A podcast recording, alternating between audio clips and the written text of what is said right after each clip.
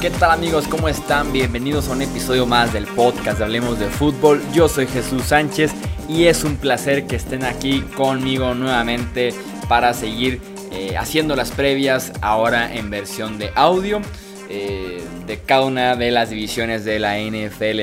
Les digo ahora de versión de audio porque si no sabían estamos haciendo las previas de los 32 equipos de la NFL publicándolas en 32 días un día tras otro en nuestro eh, canal de YouTube. Si les interesa ver ese contenido que es eh, ligeramente diferente a este de audio, un poco eh, más rápido, con más gráficos y demás, lo pueden encontrar en YouTube como hablemos de fútbol.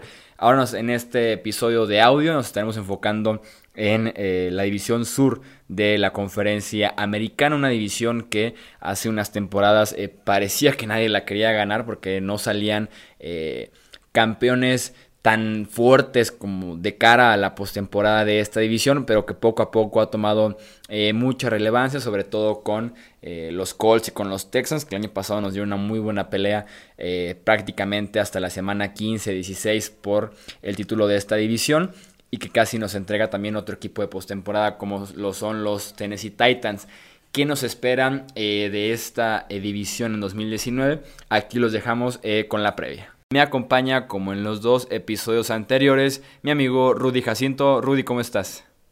Eh, ¿Qué tal, Jesús? Eh, listo, emocionado de poder platicar, de redondear ahora sí la AFC. Vamos a estar eh, grabando unos cuantos episodios para dejar lista esa, esas predicciones del lado de, ese lado de la NFL, pero concuerdo contigo, es una de las divisiones mucho, mucho más complicadas de predecir de lo que ha sido en, años anteriores. Yo, hablaría, por ejemplo, de la NFC Sur, con Falcons, Saints, Panthers, Buccaneers.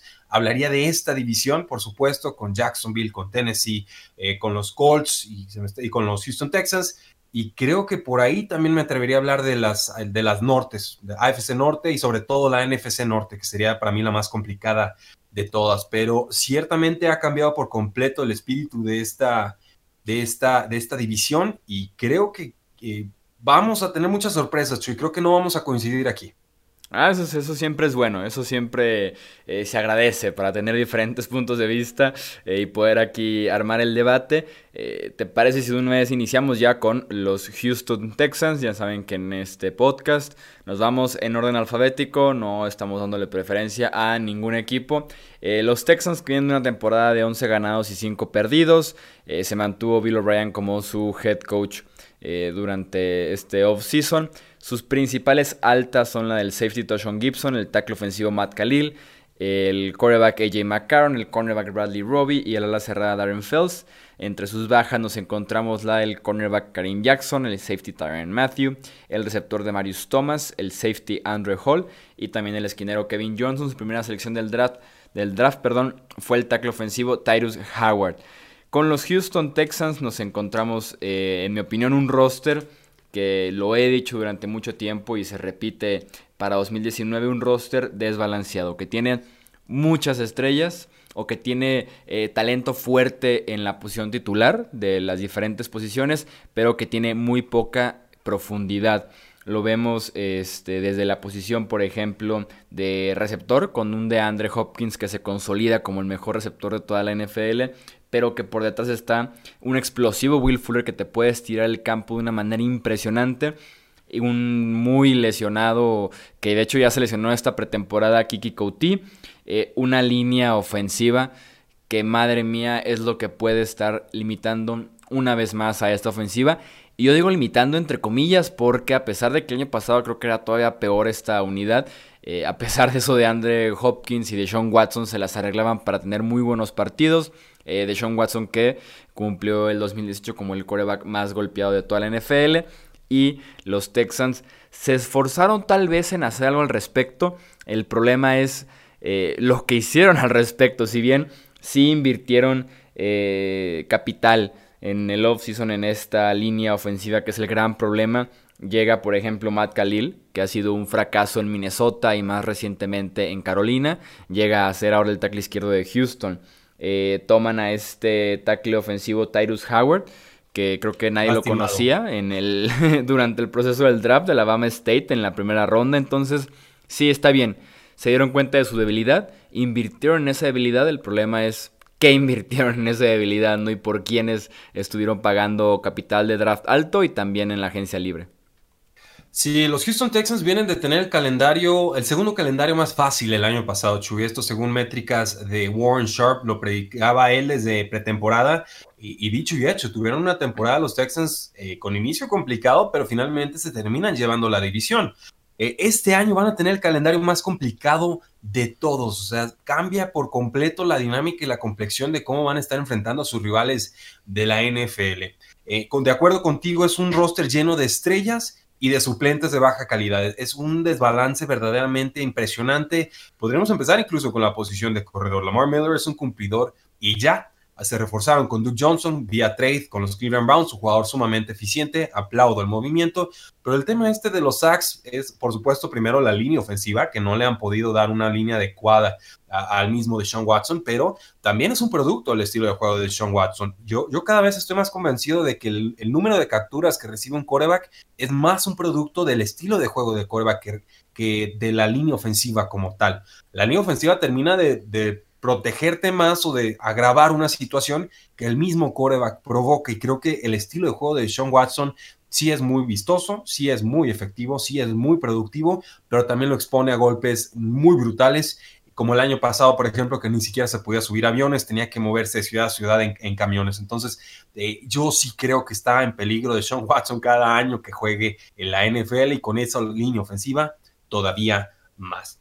De Andrew Hopkins, por supuesto, superestrella, el mejor receptor en estos momentos de la NFL, atrapa todo, no suelta nada. Eh, a mí me encanta Will Fuller, su eficiencia y su comprensión y estilo de juego y, amalgama que ya tiene con Sean Watson. Eh, es algo que pocas veces hemos visto.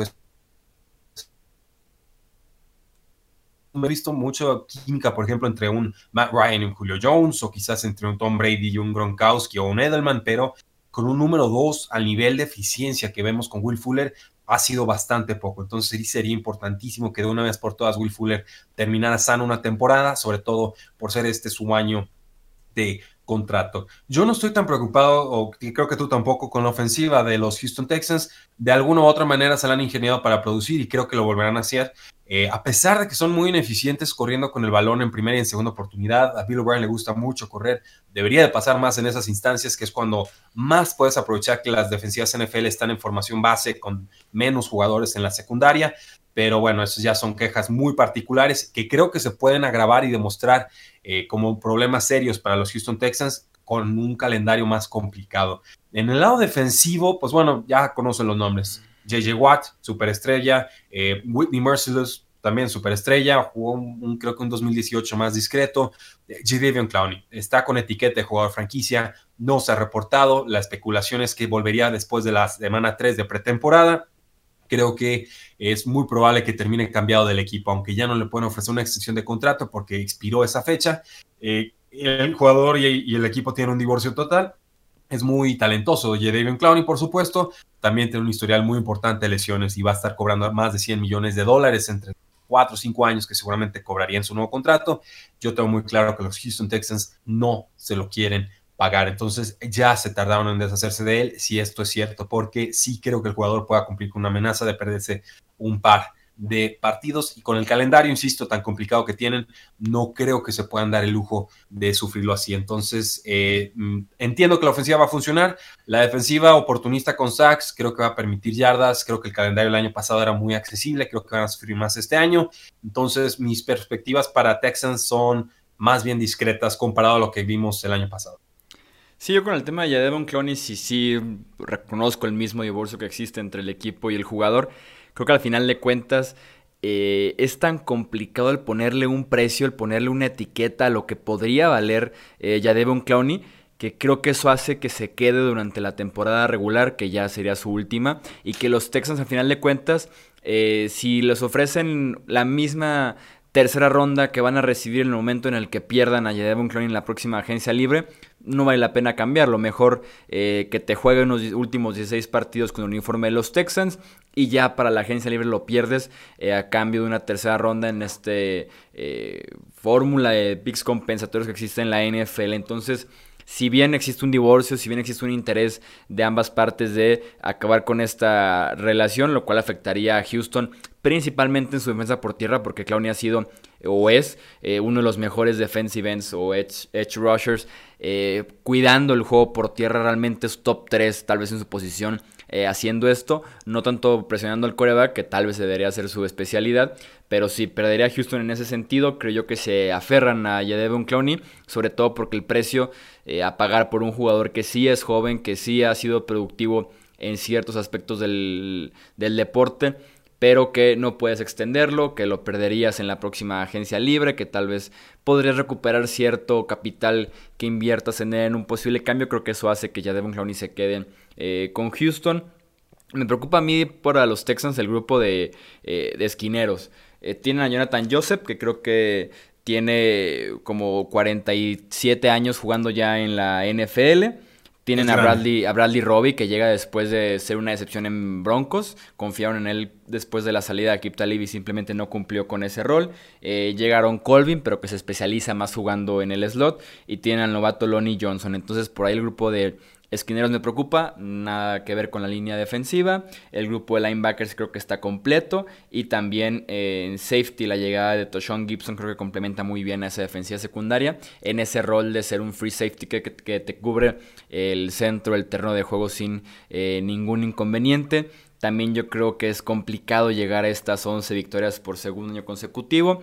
Eh, ni se diga ganar la división sur otra vez para Houston pero sí los veo compitiendo tal vez por un puesto en los playoffs, tal vez hablando de 8, 9 victorias, pero no los veo de regreso en postemporada ni como eh, comodines.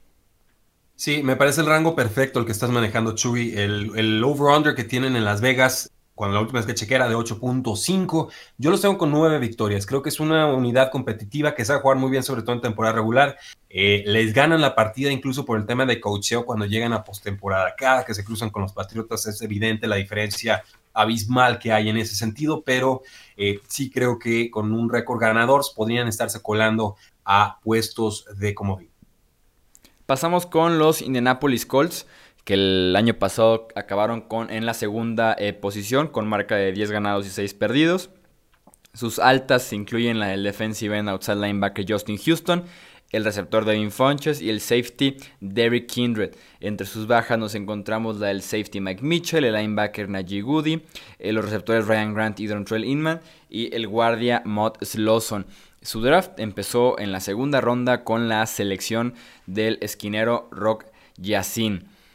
Los Colts que tal vez su eh, o el pronóstico o la percepción o las expectativas que tiene tanto el periodista como el fan común de la NFL han cambiado en los últimos días porque eh, yo por lo menos los veía como un candidato serio en la conferencia americana para llegar al Super Bowl.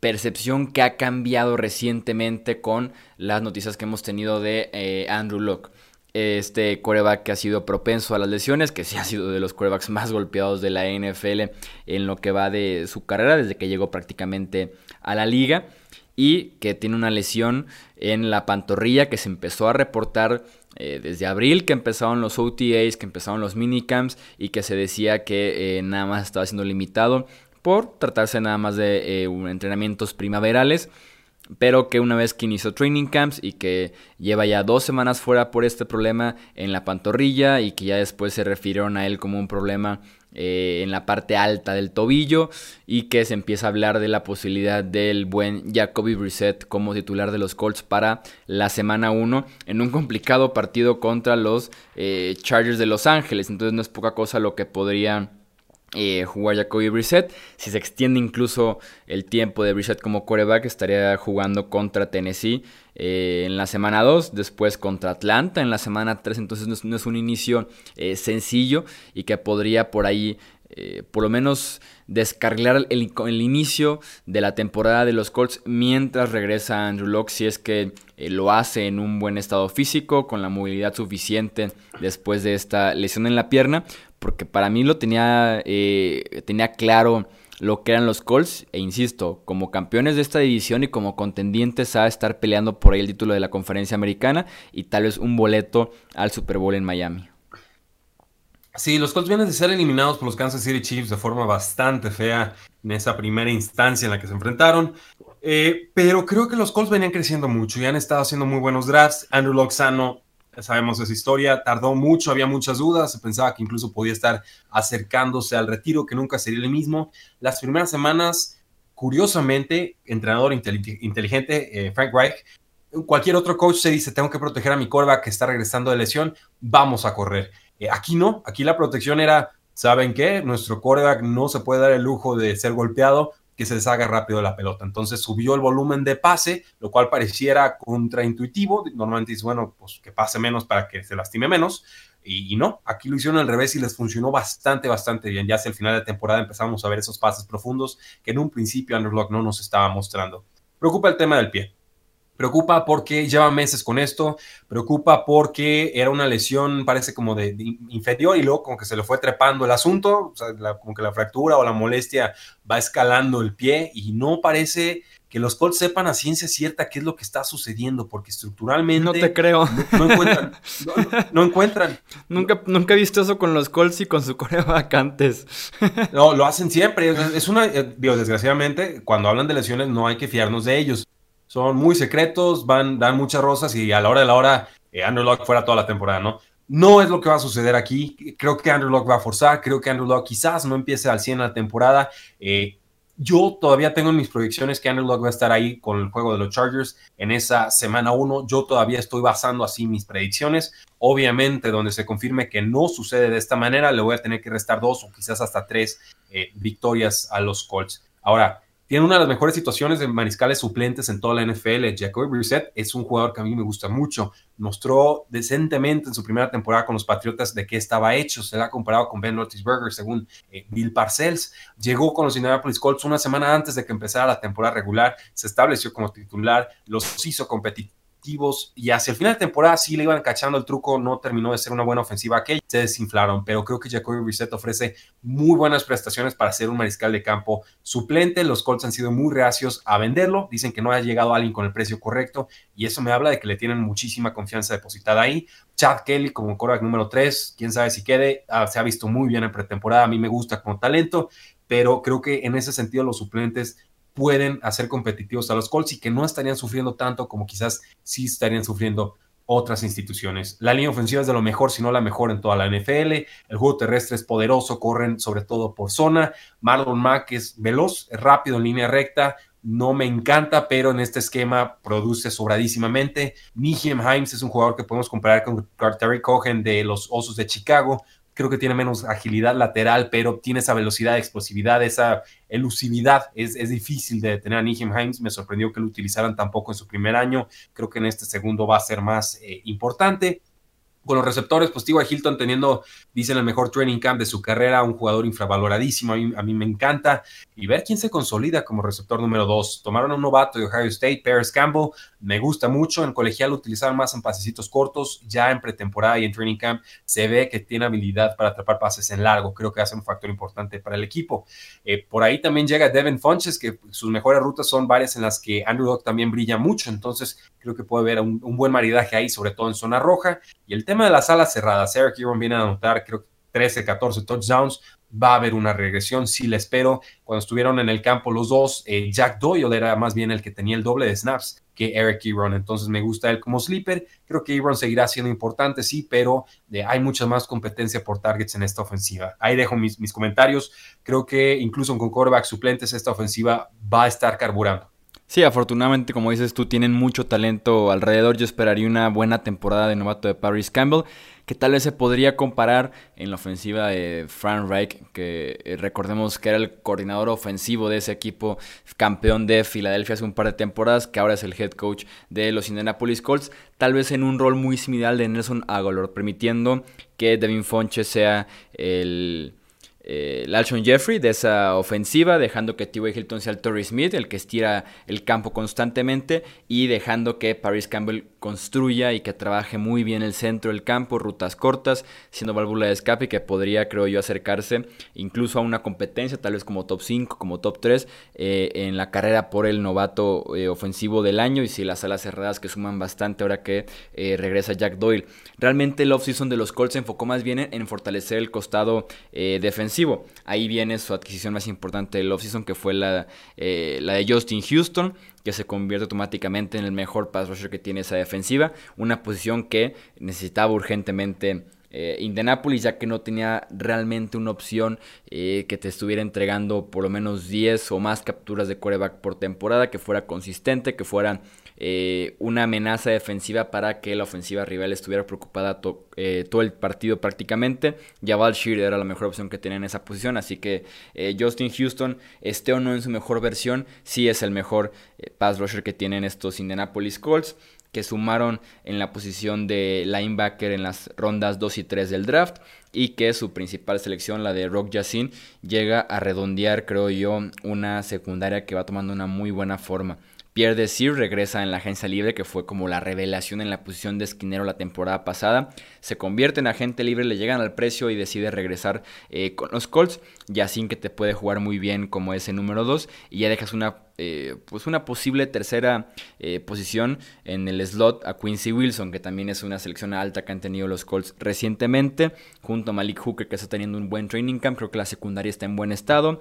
Tienen al novato defensivo del año por ahí también presente. Creo que en general la defensiva podría emparejarse un poco a la ofensiva, que es lo que ha estado fallando desde las épocas de Peyton Manning, ¿no? Esta gran diferencia entre ofensiva y defensiva de los Colts. Creo que es un roster completo. Eh, la lesión de Andrew Locke va a ser de seguir muy de cerca, de irle evaluando, de saber qué tanta información eh, tenemos al respecto. Yo sí los veo como claros eh, favoritos para ser campeones de esta división dependiendo por ahí del inicio de temporada que podrían o no tener con Andrew Locke, sin Andrew Locke o qué versión de Andrew Locke, los veo con 10 victorias, tal vez llegando a las 12 como máximo, si tenemos una buena versión de Andrew para iniciar la temporada. Sí, eh, bueno, para los que no saben, estamos haciendo crónicas escritas en tresifuera.com. No he hecho las crónicas escritas de esta división, entonces me reservo el derecho a cambiar de opinión, por supuesto. Según la información que tenemos en este momento, lo que sí he hecho es irme juego por juego, equipo por equipo, semana por semana, y entonces lo que me salía al momento de elegir esos juegos eso es lo que yo le daba como número de, over-under o como número total que tengo proyectado para el equipo. Este disclaimer, ¿no? este, este comentario al margen, lo hago porque los tengo con 12 victorias y solamente 4 derrotas, Chuy. Y esto incluye una derrota de los Colts en la semana 1 visitando a los Chargers. Esto incluye una, eh, ¿cuál, otro juego tengo por ahí? Eh, una derrota contra los Texans en la semana 12 de visita incluye una derrota contra los Santos de Nueva Orleans visitando el Superdome en la semana 15 en un Monday Night Football y eh, por ahí incluso me atreví a darle un juego a las Panteras de Carolina en la semana 16 cuando visitaron a los Colts, porque ya sabemos que esas Panteras son, son muy gitanas, ¿no? Le ganan a los, a los, bueno, le ganan a los más fuertes y con los débiles se, nos caen. Entonces creo que ahí se podrían envalentonar los Panthers. Hay juegos complicados, los de Jacksonville Jaguars los comentaremos más adelante. Texas, por supuesto, es muy competitivo tienen ahí cruces con los Titans, tienen juegos con los Falcons, visitan a los Chiefs. Creo que los Colts le podrían ganar a Chiefs a domicilio, así los tengo en estos momentos. Ese es el grado de confianza que le tengo al, equipo. Creo que pueden cobrar la, la venganza pero necesitan Andrew Luck sano. Si no, ese juego con los Chiefs se lo voy a dar a, Kansas City. Si no, ese juego eh, contra que tengo, uno de los juegos de los Jaguars, yo creo que también se lo podría otorgar a ese equipo.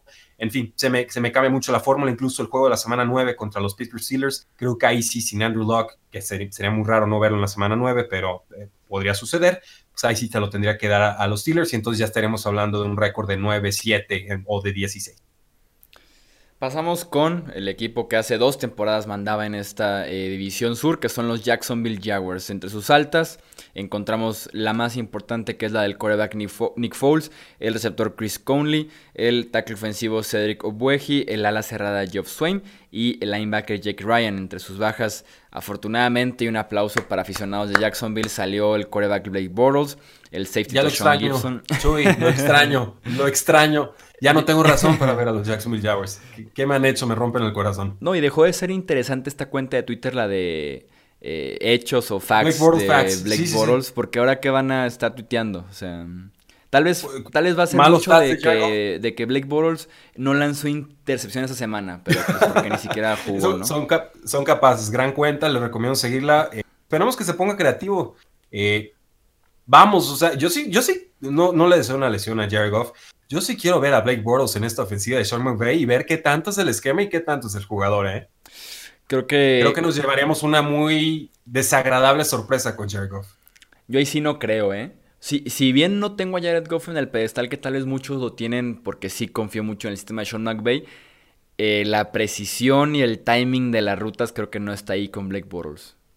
No, y, tampoco con Jared Goff. Pregúntale a Brandon Cook, ¿sigue esperando el pase de touchdown en el Super Bowl? Todavía no menos en temporada regular sí creo que cumple lo suficiente Jared Goff en esos dos. Sí, no, le, estoy, le, estoy, tirando mucho a Jared Goff, ¿no? Tuvo un Gurley, se le como que Cooper Cup y, pues bueno, pero sí me intrigaría ver a, Blake Bortles, ver si puede recuperar algo de confianza allá, aunque por supuesto ya es un suplente. Eh, vamos, Jacksonville creo que se va a parecer más al equipo del 2000. Voy, apenas, apenas iba a terminar las, las bajas. El safety ah, Sean Gibson, el tackle defensivo Malik Jackson, el receptor Dante Moncrief, el running back TJ Yeldon y en el draft llegó el pass rusher eh, Josh Allen. Ahora sí, adelante. No, solamente iba a decir, creo que se van a parecer más a ese equipo que llegó a la final de la AFC que al equipo del año pasado. Con esto. ¿En eh, estilo o en récord? Porque yo en lo segundo no creo. En estilo. Ah, en estilo, en dominio, en la forma en la que compiten en los juegos, en récord, creo que. Eh, uh, dominio, esa palabra como que me eh, hizo algo. A ver, los Jacksonville Jaguars fueron dominantes a la defensiva esta última temporada, y fueron muy fuertes en realidad fue la ofensiva la que no hizo absolutamente nada. En un pasado podías hablar de play action con Blake Bortles, podías hablar de pues, pases al backfield, podías hablar de receptores que te atrapaban pases profundos y, te ayudaban como un, un Kill Cole que no existió el año pasado, como un Didi Westbrook que sí iba en ascenso. Eh, vamos, creo que era tan mala la ofensiva que exponía además a la eh, defensiva. En 2017, bueno, acabaron como número uno en defensa de primer y segundo down y en eficiencia defensiva. Se mantuvieron de élite como unidades top 6 en este 2018 en estas dos apartados. Entonces, eh, esto a pesar de que se enfrentaron a un calendario mucho más complicado en 2018 que en 2017. La defensa no fue el problema, eso es básicamente lo que quiero. Eh, ahí están. Jacksonville no cambió mucho de ese 2017 al 2018. Sí bajaron algo los sacks, sí bajaron algo las entregas de balón. Son estadísticas eh, muy volátiles, difíciles de replicar por más talento que tengas. Pero eh, cualquier cambio que realmente queramos proyectar con los Jacksonville Jaguars a favor o en contra, tiene que enfocarse sí o sí en el costado ofensivo del balón. La defensa no les puede dar más. Yo no lo veo de esa manera. Eh, estoy aquí nada más confirmando un último dato antes de escupir lo que sea que voy a eh, escupir. Ok, sí lo tengo bien. En 2017 su defensiva fue dominante. ¿Por qué? Sí, es un excelente grupo. Tenían muchísimo talento. Tenían también el, el talento en el staff de entrenadores y jugaban con una actitud brutal. De una actitud de defensiva top 5 de la NFL y tal vez hasta en los últimos años de la NFL. ¿Qué quarterbacks se enfrentaron los Jacksonville Jaguars en su división? A Tom Savage, porque estaba lesionado Deshaun Watson, a Blaine Gabbert, porque estaba lesionado Marcus Mariota, y a Jacoby Brissett, porque estaba lesionado Andrew Locke.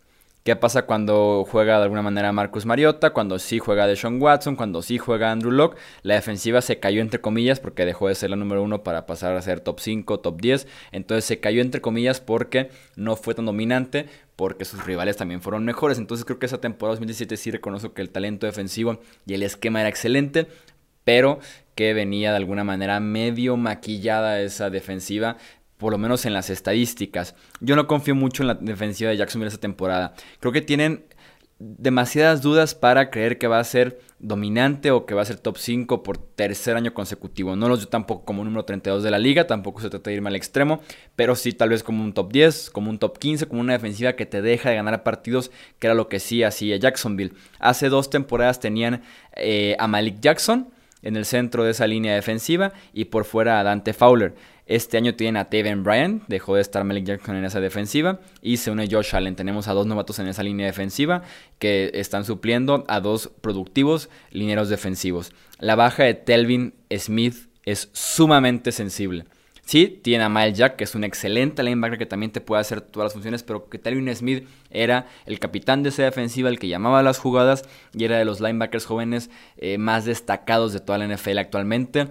Talvin Smith se baja del barco como un retiro temporal eh, de, Jacksonville. Entonces tenemos esa baja muy sensible de tu eh, tal vez segundo o tercer mejor eh, jugador de todo ese roster. En free safety salió Tashon Gibson, que te ayudaba muchísimo en el centro del campo, ayudando a AJ Buye y ayudando a Jalen Ramsey. Y en su lugar se queda Jarrod Wilson, que está en su segunda temporada en la NFL, que apenas va a iniciar partidos por primera vez en su carrera, junto a Ronnie Harrison, que también está apenas por iniciar partidos en su carrera en la NFL, también como jugador de segundo año. Entonces, creo que hay demasiadas dudas en esa defensiva para creer que va a volver a ser dominante, para creer que eh, va a ser top 3 este año en la NFL. Insisto, no los veo como la defensiva 30 de la liga, pero ya no como una defensiva que se tiene que eh, respetar o que tiene que dar miedo semana a semana.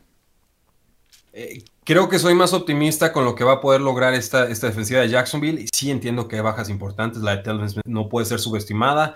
Eh, no se reportó y no sabemos ni siquiera por qué. Simplemente dijo, no voy a jugar este año asuntos personales y párenle al, cuento ese. Eh, el asunto aquí con Jacksonville para mí es que yo, yo, yo creo mucho en, en, en la moral de un equipo. Y, yo me imagino como defensivo estrella o defensivo suplente, dando mi máximo, peleando, luchando, ah, complicándole la vida a los mejores mariscales de campo en toda la NFL. Y, luego pasas a la banda y ves a Blake Bortles que te hace una intercepción, o te hace un pick six, o te hace un fumble, o te hace un tres y fuera. Y, dices, bueno, ¿para qué demonios estoy jugando? ¿no? Entonces creo que eso se contagia. Y el simple hecho de restar a Blake Bortles de esta ofensiva es eh, sumar mediante resta. Creo que eso es algo que puede proyectar o transmitir Nick Foles que también es propenso a lesiones y no estoy seguro de que vaya a terminar la temporada. ¿eh? Se nos olvida que Nick Foles se ha lastimado también bastante cada que le han pedido ser titular, pero creo que va a haber un cambio notorio en ese sentido cuando la ofensiva funcione mejor, que es como lo tengo eh, proyectado. El año pasado, bueno, en 2017 tuvieron 31 sacks a favor en, sack diferencial de, de, sacks, que es cuántos sacks concedes y cuántos sacks consigues. Eh, este año pasado tuvieron menos 16, es un cambio de 47 sacks brutal, el, cambio más fuerte que ha habido en las últimas 30 temporadas, según eh, Warren Sharp. en cuanto a los turnovers, pues en esa temporada 2017 lograron 10 balones recuperados más de los que entregaron. En esta última campaña, pues estuvieron en menos 2. Entonces, los números claves, cuántas veces captura el coreback, cuántas veces entrego la pelota, cómo puedo proteger a mi coreback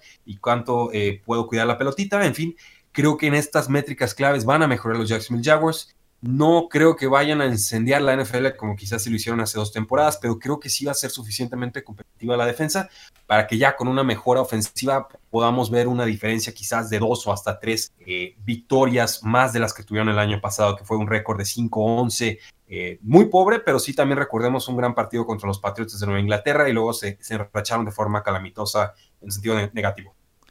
Sí, en el, en el costado eh, ofensivo está la llegada de eh, Nick Foles, que es un coreback que tuvo dos partidos sumamente brillantes, tal vez de los mejores en la historia de la postemporada en aquella final de conferencia y en el Super Bowl 52.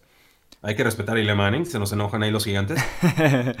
Pero eh, creo que es eso. Creo que Nick Foles va a ser un quarterback que nos va a dar su versión de temporada regular, sin su versión brillante, sin su eh, versión de ganador de Super Bowl lo suficientemente bien para que este equipo Jacksonville no diga estábamos mejor con Blake Bortles, pero tampoco para que los esté jalando a postemporada y más porque en Filadelfia tenía a su alrededor un, uno de los mejores rosters de toda la NFL. Tenía la mejor línea ofensiva enfrente, que fue esa línea ofensiva por lo menos durante la temporada 2017, con o sin titulares suplentes, los que iban entrando iban jugando muy bien en ese esquema tenía un juego por tierra que tenía diferentes estilos de eh, corredores con Blount y con Ayayi como principales eh, armas ofensivas en el backfield y que también tenía a Brent Selleck, que tenía a Trey Burton eh, como a las cerradas y que tenía también un grupo muy completo de receptores. En Jacksonville tiene a Geoff Swine como su ala cerrada, a un muy limitado Leonard Fournette como running back principal y a otro muy limitado Alfred Bulu como eh, running back eh, complementario de Fournette y un grupo de receptores que tiene un Didi Westbrook, eh, que por ahí sí fue la revelación, veremos si lo puede repetir, a un Marquis Lee que viene de un ACL, a un Chris Conley que viene llegando a la ofensiva. Entonces creo que las piezas alrededor de Nick Foles no están ahí para que lo tengamos como un quarterback top 15 por lo menos este año en la NFL. Creo que vuelve de alguna manera a la tierra. Pero es la versión que conocemos de Nick Foles eh, consistentemente en temporada regular. No sería así como que mm, eh, nada nuevo ver a, Nick Foles en esa versión. Yo por eso, como se pueden dar cuenta en mi discurso, no confío mucho en esta eh, temporada de los Jacksonville Jaguars si bien la temporada pasada fue una difícil con ese récord de 5-11, no los veo mejorando mucho este año y los tengo yo con un 6-10 o un 7-9 esa temporada de los Jacksonville Jaguars.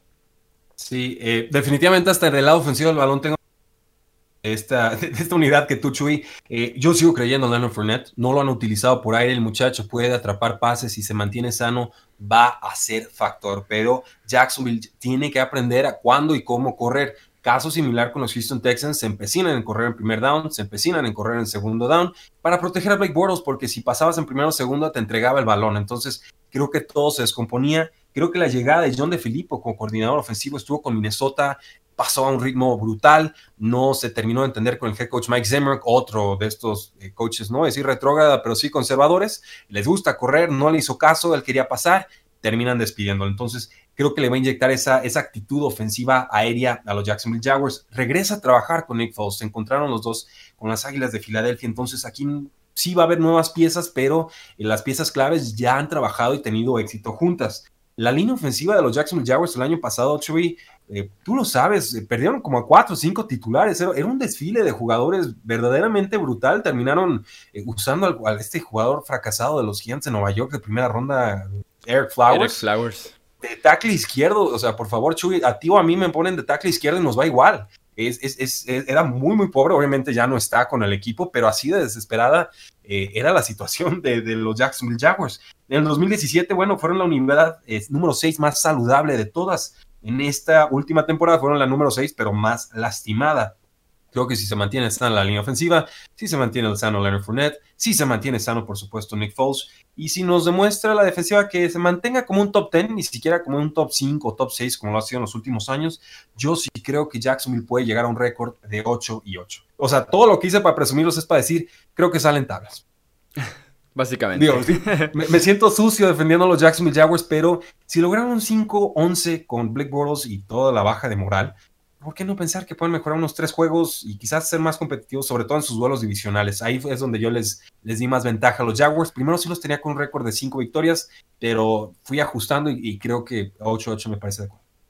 Sí, tal vez alta de moral, baja de talento de alguna manera eh, en, en, este offseason. Cerramos la división con los Tennessee Titans, este equipo que se quedó fuera de los playoffs en la semana 17 de la temporada pasada. Entre sus altas. Usaron a Blaine Gabbert, o sea, ¿qué más esperaban, la verdad? No, la verdad. Iban, con unos calls que estaban encendidos en ese eh, momento. Eh, en sus altas está el receptor Adam Humphries, el quarterback Ryan Tannehill, el defensive end Cameron Wake y el guardia Roger Saffold. Sus bajas, el strong safety Jonathan Cyprin los defensive ends Derek Morgan y Brian Orakpo y el guardia Quinton Spain. En el draft tomaron a Jeffrey Simmons, un jugador que eh, no estará presente en la temporada 2019 porque se lesionó la rodilla en el proceso del draft y que estaría de regreso hasta 2020 o tal vez si un milagro de la medicina moderna lo permite, eh, a finales ya por ahí de diciembre de la temporada 2019 de, de la NFL. Con los Titans es una eh, temporada de poner tu dinero donde está tu boca y cumplir realmente, creo yo, con una era que podría estar en su última oportunidad y esa era se llama Marcus Mariota. Este coreback que ha sido eh, la definición tal vez perfecta para la mediocridad de un coreback que a pesar de su movilidad, a pesar de sus eh, herramientas que tiene, te ofrece muy pocas jugadas grandes, muy pocas jugadas importantes a lo largo de un partido de NFL, que te termina con un número intercepciones siempre en doble dígito, por ahí de los 13, de los 15, que ha tenido más intercepciones incluso que touchdowns, que es muy preciso en zona roja, pero que no es tan preciso y no, es tan bueno con sus decisiones. Eh, en el resto del campo, cuando el espacio es un poco más amplio, uno pensaría que sería eh, tal vez al revés, y que está entrando a su última temporada en la NFL y que, perdón, en su última temporada de contrato con los Titans, que podría ser. Chuy pronostica, lo escucharon aquí primero, ¿eh? Lo está el mandando. de Marcus Mariota. No, hombre, al hospital es la única forma en la que se pierde. Sí, no, su, última, su, última, temporada con los Tennessee Titans, y que el otro día justamente salió por ahí una conversación de Twitter eh, que tuvimos sobre la presencia de Ryan Tannehill en el roster de los Titans. Tal vez se interpretó mal lo que dijiste porque cayeron rápido los ataques de diferentes personas. Pero, Eso nunca pasa en Twitter, Chuy, no sé de qué estás hablando. Pero es que como, creo yo que como que elegiste por ahí las palabras incorrectas. Dijiste que Mariota estaba compitiendo por la titularidad en la pretemporada. Y no, creo yo que la titularidad está asegurada para Mariota en la temporada. Pero sí está eh, peleando por no ser sentado durante la temporada regular. Y sí estoy completamente de acuerdo contigo. Tannehill se mantiene con la etiqueta ahorita de suplente, pero que yo estoy de acuerdo y lo dije en hace como cuatro episodios cuando hice como preguntas para cada equipo a responder durante training camp. Y mi pregunta para Tennessee fue, ¿en qué momento veremos a Ryan Tannehill? O sea, así de sencillo. O sea, ¿qué también lo puede hacer Ryan Tannehill en pretemporada para creer que lo podemos ver a partir de la semana 5, eh, la semana 8 si no está funcionando bien el equipo, la semana 10. Eh, yo creo que sí es muy real la posibilidad de que Ryan Tannehill inicie varios partidos esa temporada y no necesariamente por lesión de Marcus Mariota porque es un quarterback que tiene el talento pero que ha quedado de ver. Eh, también no es su culpa que está en su, en su quinta temporada en la NFL, es su cuarto coordinador ofensivo, entonces tampoco eso es su culpa, pero que no se ha Igual y si lo ha hecho y es, es, un, es un matacoches. Lo que me sorprendió fue que el, hecho de que con Matt LaFleur fue una ofensiva número 27 de la NFL. Con una mente ofensiva eh, creativa, entre comillas, y que además una mente ofensiva que se hizo head coach siendo la ofensiva 27. Eh, se olvidaron por completo de lo que hizo en Tennessee, le dieron el, la lesión Mariota, recuerden, lesión de todo tipo, la más importante que tenía, no tenía sensibilidad en la mano. O sea, imagínate ser quarterback y que en tu brazo con el que pasas no sientas el balón, o sea, que no tengas pulso, no tengas sensibilidad y que tengas que depender de Blaine Gabbert y, y, sálvese quien pueda. Los Titans sacaban victorias debajo de las rocas. En verdad era, era impresionante la forma en la que competían y eso sí se lo puedo admirar al equipo. Ahora volvemos al mismo tema que decía de Jaguars y que decía también de los Houston Texans, cómo y cuándo correr. Este es otro equipo al que le encanta correr en primeras y segundas oportunidades, cuando ya todas las métricas en el universo nos dicen que pasar en primera oportunidad es la mejor opción para mover el balón y que si logras completar ese pase, entonces la mejor opción, entonces sí, es correr el balón para conseguir ese, mover las cadenas y entonces resetear tus posibilidades o oportunidades al ataque. Son, detalles ahí que de repente a los coaches parecen no importarles y son pérdidas de eficiencia que pueden no importar contra rivales débiles, pero en los momentos importantes contra las franquicias que sí le dan importancia a esa clase de métricas, eh, se los comen vivos. Y le ha pasado a los Tennessee Titans, serían los Jaguars y también, por supuesto, a los Houston Texans. Yo sigo creyendo en Marcus Mariota, Chuy.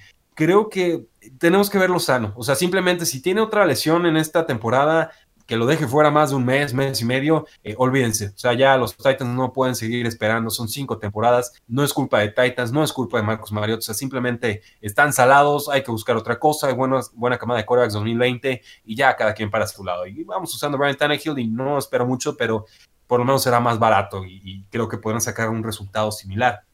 Eh, la línea ofensiva eh, adecuada, eh, algunos nombres a, destacar, otros pues quedan bastante a deber. lo de Taylor Lewan estaba eh, pues, muy perdido la temporada pasada, espero que llegue esa nuestra. Regresa Delaney Walker, un jugador al que le tengo muchísimo aprecio y cariño. Llega Adam Humphries de los Tampa Bay Buccaneers, eh, uno de los mejores receptores slots en toda la NFL, así se consolidó el año pasado. Me gusta mucho AJ Brown, para mí era el receptor más balanceado de toda la camada de novatos.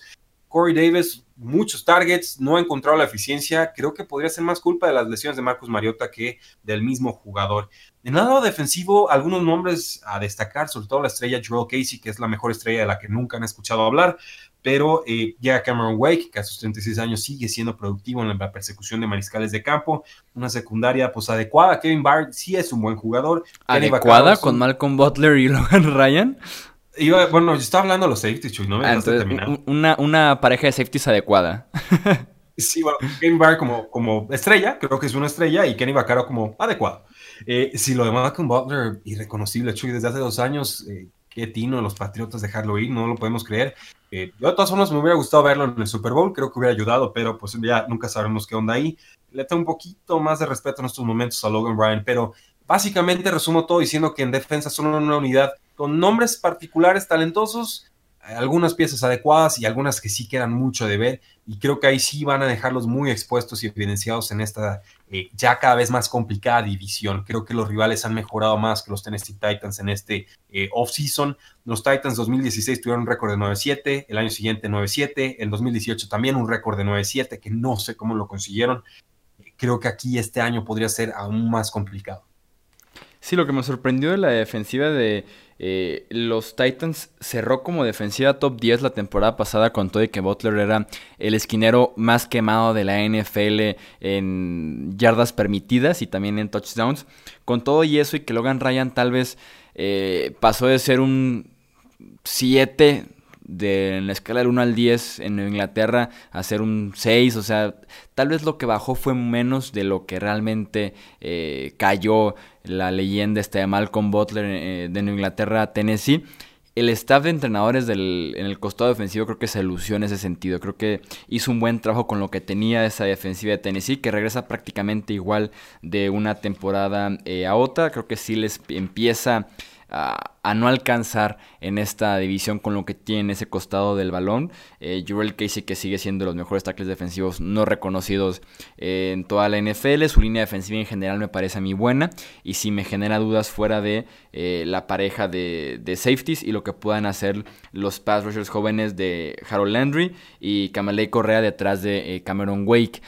Eh, una temporada que yo insisto, eh, es como de mirarse al espejo con Tennessee, tomar decisiones importantes para el futuro, eh, principalmente la de Marcus Mariota, pero también es temporada de contrato de Derrick Henry, ver si te puede cumplir en temporadas consecutivas, lo cual no lo pudo hacer en la NFL, empezar a ver contratos como el de Malcolm Butler, como el de Dion Lewis, como el de Logan Ryan, empezar a evaluar la opción de Corey Davis y si se tiene que quedar, creo que ya sería temporada de contrato si no toman esa opción de quinto año. Entonces una temporada interesante para Tennessee y que creo que se quedan eh, fuera de playoffs y tal vez por debajo de lo que se podría esperar de, ellos este año. Yo los veo como este equipo que pelea con Jacksonville ese sótano, o vital sótano de la División Sur, eh, con este mismo récord de 7 ganados y 9 perdidos. Sí, quizás yo estoy siendo muy pesimista con los Tennessee Titans. Y sí, si hago algún movimiento de aquí a que haga mi, predicción escrita, pues sería justamente el juego directo con los Jacksonville Jaguars, que creo que en estos momentos le estoy dando eh, uno y uno a cada uno de los equipos. Yo los tengo con un récord de 5 y 11, Chuy. Eh, creo que está bien complicado su calendario. Se van a enfrentar a mariscales de campo como Patrick Mahomes, como Drew Brees, como Baker Mayfield, como Philip Rivers y como Matt Ryan. Ahí, ahí yo directamente ya tengo cinco derrotas para ellos. Visitan a los Oakland Raiders, eh, pero bueno, sabemos cuando hay equipos parejos, yo suelo darle el beneficio de la duda al local. Entonces ahí creo que ganan los, Raiders visitan a Texans, yo creo que ganan los, los, Texans, visitan a los Browns, creo que ganan los Browns, visitan a Jaguars, se lo estoy dando a Jaguars, o sea, eh, hasta me atreví en el juego de Mao High, Titans contra Broncos, y ahí sí le di la visita a los Tennessee Titans, entonces eh, mi, mi predicción juego por juego fue muy complicada, no encontraba qué juegos darles a los Tennessee Titans, y eso me sorprendió porque creí que los iba a tener con un récord positivo y al momento de realizar este ejercicio eh, simplemente no, no pude. Y esto a pesar de que creo en Marcus Mariota, a pesar de que hay piezas en la ofensiva que me gustan, a pesar de que sí soy fan de Derek Henry, a pesar de que hay jugadores en la defensiva que también me convencen, simplemente creo que, la división, la AFC Sur, se les, se les ha ido encima por completo. Sí, es un equipo que, como yo lo veo, despierta muy poco. eh, desde interés, desde emoción, que era lo bonito que tenía Derrick Henry la temporada pasada, que era como el primer jugador de Tennessee que recientemente me, emocionaba verlo, ¿sabes? Que te inspiraba realmente a analizarlo, a seguir su carrera durante la temporada. Entonces, es un equipo que tiene muy poco interés nacional y que creo han hecho muy poco para ganárselo en este offseason y que se podría caer como este. Eh, pues lo que han logrado, por lo menos de temporadas consecutivas ganadoras y de estar peleando constantemente el comodín en la conferencia eh, americana. Bueno, ya saben que ahora es turno de ustedes de comentarnos en redes sociales, Twitter, Facebook o Instagram, qué opinan de esta división, quién creen que eh, vaya a ser el campeón divisional y si tendremos varios equipos eh, de eh, playoffs. Ya escucharon por ahí mi análisis, mi opinión al respecto y sí me encantaría escuchar ahora o leer la de ustedes en esos momentos. Recordarles nuevamente el canal de YouTube, hablemos de fútbol, nuestras redes sociales, también nuestro sitio web que publicamos contenido eh, de fantasy fútbol, muchísimo contenido fantasy fútbol, también noticias, eh, análisis, temas muy específicos con un staff eh, renovado, así que también los invito a, a meterse, hablemos de fútbol.com y también que se suscriban aquí al podcast de Hablemos de Fútbol, que nos dejen sus reviews, que nos dejen sus comentarios, sus calificaciones, porque eso nos ayuda muchísimo para eh, atraer más público y cada vez tener más y mejor contenido aquí en Hablemos de Fútbol. Nuevamente, muchísimas gracias. Yo soy Jesús Sánchez y nos escuchamos en el próximo episodio. Hasta luego.